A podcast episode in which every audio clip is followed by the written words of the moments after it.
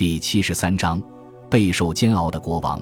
如今的亨利·柏林布鲁克已成为高贵的亨利四世，然而他是通过暴力手段上位的，王冠戴在这样的脑袋上并不安稳。他的亲身经历证明，国王可以被任意废除，只要新王得到民众的拥护，就有了合法性。因此，亨利向议会大献殷勤，他承诺不征新税，废除了先王制定的部分严苛法律。他穿上武士的披风，发誓要领兵攻打苏格兰和法兰西，借此展现上武君王的风范。他还试图争取教会势力，他向主教承诺自己定会严厉打击异端分子。然而，在许多人眼里，亨利仍然是个篡位者。从他登基那天开始，就有人散布流言，说理查还活着；一会儿说他在威尔士，一会儿说他在苏格兰，一会儿又说他无处不在。多名我会和方济各会的修士在市场和酒馆中公然煽动群众，散布废王理查仍旧在世的消息。有位方济各会修士被带到了国王面前。亨利，你听人说理查王还活在人世，你对此感到高兴？修士，我很高兴，就像一个人听到朋友还活着那样高兴。我得到过他的恩惠，我的所有亲属也如是，因为他是我们的恩主和贵人。亨利，你公开说他还活着，这就是在蛊惑人心，与我作对。修士，不是这样。亨利，跟我说句心里话吧。如果你看到理查王和我在战场上厮杀，你会站在哪一边？修士，说实话，我会站在他身边，因为我受他的恩惠更多。亨利，你希望我和国中其他贵族都死掉？修士，不是这样。亨利。如果你战胜了，你会如何处置我？修士，我会让你当兰开斯特公爵。亨利，如此说来，你不是我的朋友。亨利还与另一位修士有过一段有趣的交谈。亨利，你在散布理查王还活在人间的言论。修士，我的意思不是说他还活着，而是说如果他还活着，他才是英格兰真正的国王。亨利，他退位了。修士。那是身陷囹圄、不得已而为之的结果，逼他退位是违法的。亨利，他被废除了。修士，他在位的时候受到武力威胁，被投入大牢，被夺走了国土。你就是那个篡位者。在这场激烈的对话结束时，国王怒火中烧，大声喊叫：“以我的脑袋起誓，我要砍掉你的脑袋！”他果然说到做到。亨利竟然感觉自己有必要亲自出马，与这些修士唇枪舌剑一番，这表明他认识到了这类流言的严重性。如果世人都相信理查还活着，那么他就不得安生了，因为这样一来，他就算不上是受高的国王了。在一千四百年初，忠于理查的王党分子向温莎进军，准备扯旗造反。他们被击溃后向西部逃窜。最后被团团围住，由塞伦瑟斯特和布里斯托尔的市民押解归案。国王对这些人的惩罚不再宽宏大量。有位名叫做托马斯·布伦特爵士的被告在史密斯菲尔德足足被吊了一分钟，才被刽子手砍断绳索。然后他们命令他坐在大火堆前，而刽子手拿着剃刀走到他跟前，征得他的谅解后，用刀剖开他的肚子，掏出肠子。刽子手问他想喝点什么东西，布伦特回答说：“不喝了，我都不知道往哪儿装。”刽子手用绳子将肠子系了起来，用当时的话说，这是为了不让心脏的气息跑掉。然后刽子手就把肠子扔到火堆里。有位看客大声嘲笑：“赶紧找找还能够挽救你的主人吧！”布伦特大喊：“我愿意为我的主公高贵的理查肝脑涂地。”刽子手旋即砍下了他的头颅。然而，严刑峻法并没有挡住人们起来造反。一因四百零一年，有人试图刺杀亨利，此人利用地狱般的暗器将涂有毒药的钉子安在他的床上，还有一位刺客将致命的毒药抹在他的马鞍上。这两场刺杀均告失败。然而，亨利非常谨慎，他明白有许多危险的势力在同他作对。反抗王权很快又衍生出新的形式。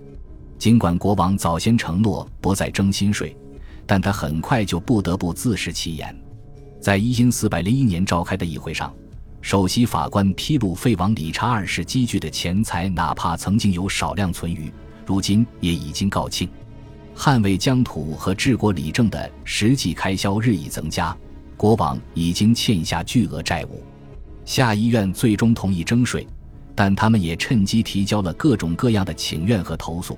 只有当这些诉求得到满足，他们才同意征税。在亨利统治时代，历届议会都将如法炮制，只有满足了下议院的要求，他才能拿到钱。就此而言，他并不是一位强势的国王。一因三百九十九年的议会，无论在组织和成员上是多么的混杂与不合法，但他毕竟批准了新君主加冕登基。他有什么理由不去限制这位君主的权利呢？一因四百零三年夏天，国王的老盟友珀西家族兴兵造反了。他们联合了此前曾正式违抗王命的威尔士王公欧文·格兰道尔、诺森伯兰伯爵亨利、珀西与其子霍茨波一直负责镇守北方，防范苏格兰人突袭。他们先前之所以支持亨利起兵反抗理查。为的是从中分一杯羹，然而让他们吃惊和警觉的是，亨利并没有在他们守卫北疆的时候提供应有的帮助。议会中有传言说，珀西家族得到国王六万英镑的赏赐，他们对此断然否认，说自己只拿到两万英镑。那么这笔钱到哪里去了呢？一因四百零二年末，霍茨波来到威斯敏斯特，直接向国王催款。结果，两人之间发生了激烈的对抗。有卫编年史作家断言，国王打了霍茨波耳光；还有一种说法是，国王拔出匕首刺向霍茨波。无论当时情形如何，他们的联盟破裂了。珀西父子对国王还有其他怨言，而且从理论上讲，这个理由更为严重，但实际上这只是他们发动叛乱的借口。他们指责国王背弃誓言。亨利初到约克郡的时候，他曾经向他们许诺自己无意染指王位。然而几周之后的事实证明，这句话是昭然的谎言。不过这也说明珀西父子从一开始就意识到理查有可能被推翻。因四百零三年夏天，霍斯波在切斯特集结了一支部队，声称理查王尚在人间。这是反对派惯用的集结号令。欧文。格兰道尔准备从威尔士进军，亨利·珀西则在北方召集他的部队。国王也迅速地采取了行动，他派遣一支部队前往什鲁斯伯里，这里是叛乱分子的集结地。霍茨波一到这里就发现城门已经关闭。正当他在城外逡巡之际，国王大军已经开到，两军在施鲁斯伯里城两英里以外的贝里克原野相遇。霍茨波带领一千名长弓手，部署在可以看清王军动向的桥头。亨利早已采取预防措施，以免遭遇不测。他让手下两名同党穿上他的制服，因为他心里很清楚，只有自己才是霍茨波真正的目标。如果三个亨利同时出现在战场上，可能会让对方措手不及。国王的人马爬坡发起攻势，柴郡的长弓手箭如雨下。天色转暗，大屠杀开始了。国王的人马纷纷倒地，按照一位编年史作者的说法，如同秋风扫落叶般凋零。国王手下的指挥官斯塔福德伯爵一死，王军的先头部队便开始后退，进而四散奔逃。事到如今，亨利只好立即采取措施，以防溃退和惨败。因此，他命令主力前进，他本人也投入战斗。有卫编年史作者写道：“像这样的屠杀场面，在英格兰已有好久都没有看到了。王军似乎占据上风，霍茨波孤注一掷，用上了全部力量向国王发起冲锋。亨利退却，这样一来，霍茨波及同党便卷入大混战当中。就在犹豫不决之际，他们已经被切断了后路。霍茨波战死，国王之子亨利头颅受伤。”但还是活了下来，他也将在未来品尝这场凯旋的果实。如此说来，亨利四世才是上帝选定的天命君主。在贝里克战役结束两年后，北方叛乱再现。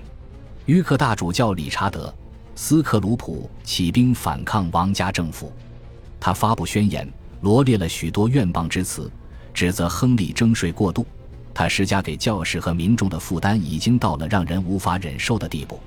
这次叛乱并未成功，在短短数日之内，大主教手下的人马就要么遭到拘捕，要么离他而去。虽然诺森伯兰伯爵的儿子在施鲁斯伯里城外的贝里克战役中战死。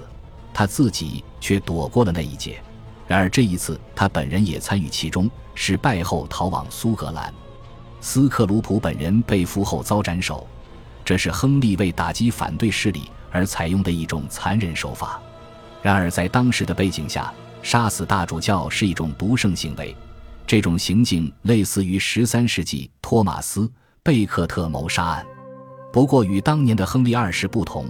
亨利四世躲过了多数公开的指责，但他也无法全身而退。如今，除了王位不稳之外，他的罪名又多了一条亵渎神圣。